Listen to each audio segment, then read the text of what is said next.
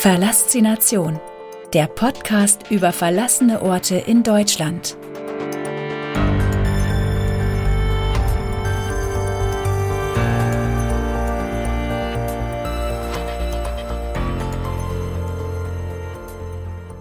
Kapitel 1 Heilstätte Grabosee Volksheilstätte für Tuberkulose An der ehemaligen Heilstätte Grabosee angekommen, werden wir vom Vereinsleiter in Empfang genommen. Er erzählt uns etwas über die Geschichte, welche Filmstars er hier schon gesehen hat und gibt uns noch einen Lageplan mit an die Hand. Wir dürfen uns überall frei bewegen.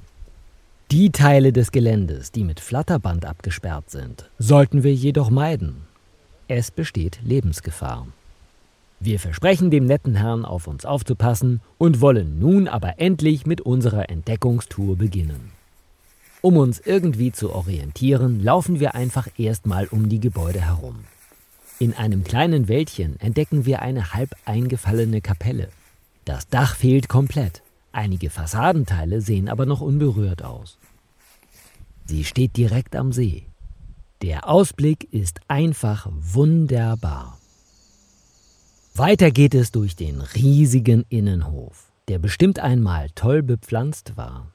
Hier konnten die Patienten und Besucher früher einmal die Sonne genießen. Wir betreten das Hauptgebäude durch einen der Seiteneingänge. Hier warten, wie so oft, endlos lange Flure auf uns. Überall liegt Schutt herum. Inventar sucht man hier vergebens. Hier hat jemand ganze Arbeit geleistet. In einem der oberen Stockwerke sind Löcher im Boden. Durch sie hindurch kann man die darunterliegenden Flure sehen. Wir müssen hier wirklich vorsichtig sein. Wir entschließen uns dazu, in den Kellern nach irgendwelchen Hinterlassenschaften zu suchen. Wie auch in anderen Klinikkomplexen waren die Gebäude der Heilstätte Grabosee durch unterirdische Gänge miteinander verbunden. Vor eben solch einem Tunnel stehen wir nun. Wir entschließen uns, diesem Tunnel zu folgen und sind gespannt, wo wir herauskommen werden. Der Tunnel ist ungefähr 1,50 Meter hoch und ebenso breit. Es ist stockdunkel und auf dem Boden befinden sich Schienen. Wir laufen geduckt einfach nur geradeaus. Ohne unsere Taschenlampen wären wir hier absolut aufgeschmissen. Schon nach ungefähr 100 Metern merken wir, dass es vielleicht keine gute Idee war, diesen Tunnel entlang zu laufen. Die Oberschenkel und Waden machen sich bemerkbar. In dieser stark geduckten Haltung bewegt man sich eher selten. Und genau das lassen uns unsere Körper auch spüren.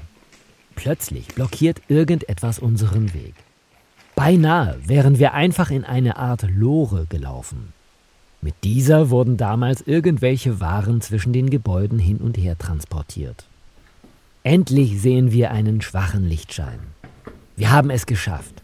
Mit schmerzenden Beinen laufen wir die Kellertreppe nach oben und genießen unsere zurückgewonnene Freiheit. Die Geschichte der Heilstätte Grabosee. In der zweiten Hälfte des 19. Jahrhunderts stieg die Zahl der Lungenerkrankten im Deutschen Reich stark an. Etwa ein Drittel aller Patienten im Alter zwischen 15 und 60 Jahren litt an Lungentuberkulose. Die Volksheilstätte am Grabosee war die erste Klinik ihrer Art des Deutschen Roten Kreuzes. Sie war zunächst als eine Versuchseinrichtung geplant. Es sollte erforscht werden, ob Lungentuberkulose auch im norddeutschen Flachlande behandelt werden könne. Hierfür wurden zunächst 27 Baracken errichtet.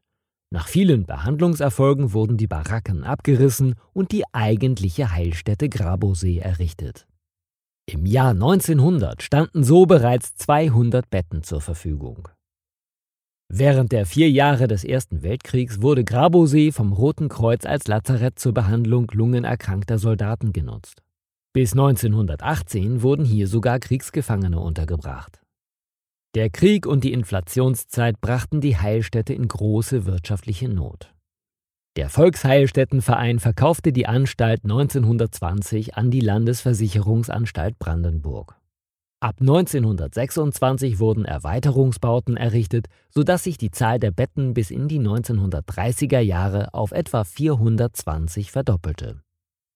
Es gab hier drei große Pavillons, ein Wirtschaftsgebäude mit Küche, einen Speisesaal, Geschäftszimmer, Wohnzimmer des Oberinspektors, Personalzimmer, ein Maschinenhaus, ein Waschhaus mit Desinfektionsanstalt und Beamtenwohnungen, eine Gasanstalt, eine Kirche, ein Chefarzthaus, zehn Liegehallen, ein Gewächshaus und ein Stallgebäude mit Wohnung für Kutscher und Gärtner.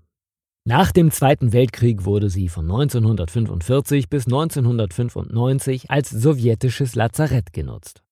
Heute ist das Gelände eine beliebte Kulisse für Filme und Fotografien.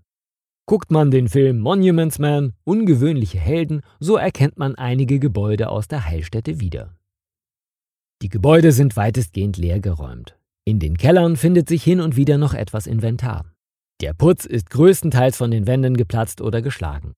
Die Scheiben sind eingeworfen. Man kann sich aber noch sehr gut vorstellen, wie beeindruckend die Heilstätte Grabosee einmal gewesen sein muss.